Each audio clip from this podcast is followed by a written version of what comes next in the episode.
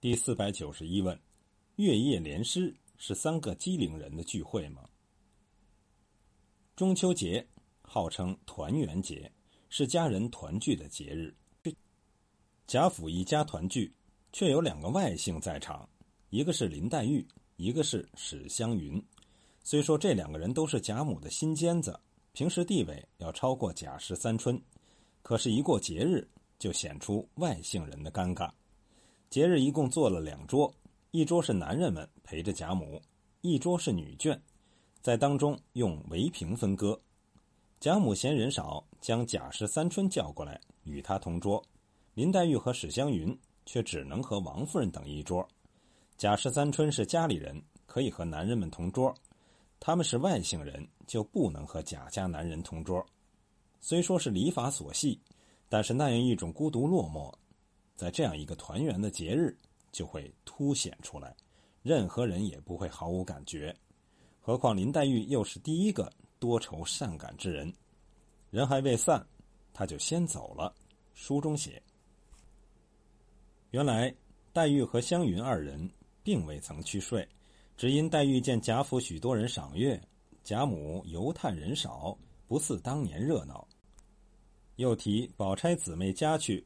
母女弟兄自去赏月等语，不觉对景感怀，自去抚兰垂泪，所以只剩了湘云一人宽慰他，因说：“你是个明白人，何必作此形象自苦？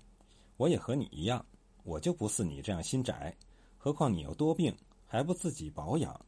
可恨宝姐姐姊妹天天说亲道热，早已说今年中秋要大家一起赏月，必要起社，大家联聚。”到今日便弃了咱们，自己赏月去了，社也散了，诗也不做了。倒是他们父子叔侄纵横起来，你可知宋太祖说得好：“卧榻之侧，岂许他人酣睡？”他们不做，咱们两个竟连起剧来，明日休他们一休。史湘云虽说是英豪阔大、宽宏量，但是父母双亡，孤身一人，一人作妓。对此中秋佳节，自不能不有感于心。他只是比之林黛玉善于排解而已。何况林黛玉已经是垂泪不已，他若也是相对垂泪起来，岂不大煞风景？因之，他为了替林黛玉排解忧愁，提出了联诗的主张。而林黛玉也深知他的良苦用心，见他这般劝慰，不负他的豪兴，便也提议到凹晶馆联诗。可知这个莲诗本身就不是什么月影婆娑、花气袭人的雅兴，而是一种排解愁苦的手段。不仅排解林黛玉的愁苦，而且排解史湘云自己的愁苦。书中写道：“湘云笑道，得陇望蜀，人之常情。可知那些老人家说的不错，说贫穷之家自为富贵之家，事事称心。”告诉他说，竟不能随心，他也不肯信的，必得亲历其境，他方知觉了。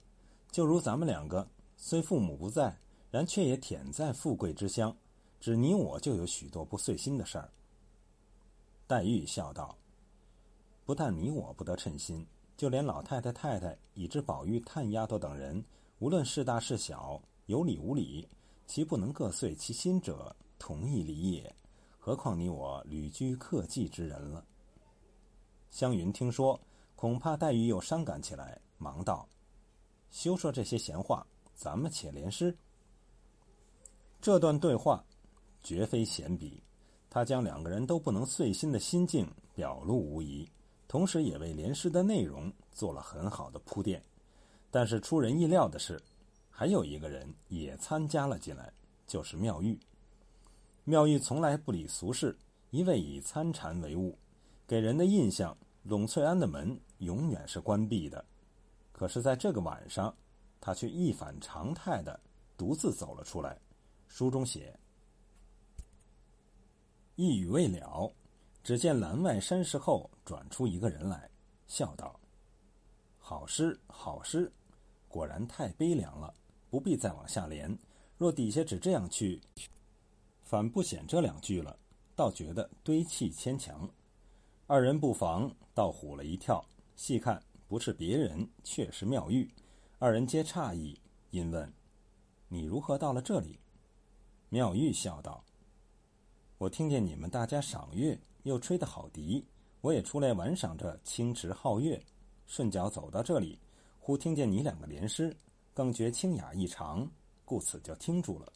只是方才我听见这一首中有几句虽好，只是过于颓丧凄楚，此一关人之气数而有，所以我出来止住。”如今老太太都早已散了，满园的人都俱已睡熟了，你两个的丫头还不知在哪里找你们呢，也不怕冷了。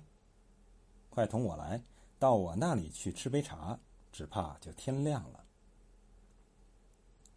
妙玉虽说是出家之人，但那一颗凡心却始终未能了断，尤其是对贾宝玉那一种若隐若现的情愫，更让人难以捉摸。第十八回是这样介绍他：外有一个带发修行的，本是苏州人士，祖上也是读书仕宦之家。因生了这位姑娘，自小多病，买了许多替身皆不中用，足的这位姑娘亲自入了空门，方才好了，所以带发修行。今年才十八岁，法名妙玉。由这里看，妙玉本身就是一个谜。他是苏州人士，与林黛玉可称老乡。他的父母姓字名谁？没有说。是死是活？没有说。而且他入大观园时已经十八岁，比贾宝玉大五岁。到了连诗这一年，应该是二十岁了。一个二十岁的姑娘暗恋一个十五岁的少年，情理上不大说得过去。但是旧时代女子难得见到男子。贾宝玉是他所能接触的唯一一个男儿，又很早熟，暗恋一下也情有可原。不管他的父母是死是活，他总归是一个人住在栊翠庵中，平时不显。到了八月十五这个天下大团圆的日子，而听着贾府一家赏月吹笛，他的心里难免会荡起涟漪，因此他才会独自走出来。他自己说是来玩赏着清池皓月。实际上，他的心里也会想起家乡亲人，也许还会有别的人。不管怎么说，皓月当头，孑然一身，绕池独行，悄无人声，那一种凄清况味，怕是唯有自己知道。因此，他才会主动现身，参与到这联诗当中，而且一反常态的主动邀请相待二人到栊翠庵中品茶。并且主动把后半部的诗全部写出，他亦是在抒发幽曲的心事，只是比之相待二人来的还要隐晦而已。待贾府之人全部散去，大观园中三个外姓人、三个寄人篱下之人全部到齐，在凹晶馆谈诗，在栊翠庵品茶，整整用了一个整回的篇幅。这绝不会是可有可无的等闲之笔。曹雪芹这样处理，一是要写妙玉。此前书中只写了妙玉的孤傲与高洁，他的文学才华只是通过邢岫烟侧面点了一下，说邢岫烟写诗是和他学的。至于他的才华究竟如何，没有明写。在这一回中，正面写了他的那种特殊的才华，以至于。连林黛玉都称他为诗仙，这一笔最终完成了这个形象。下一步就是一个巨大的反跌，不堪的遭际，最终使这个孤傲高华的女儿死去。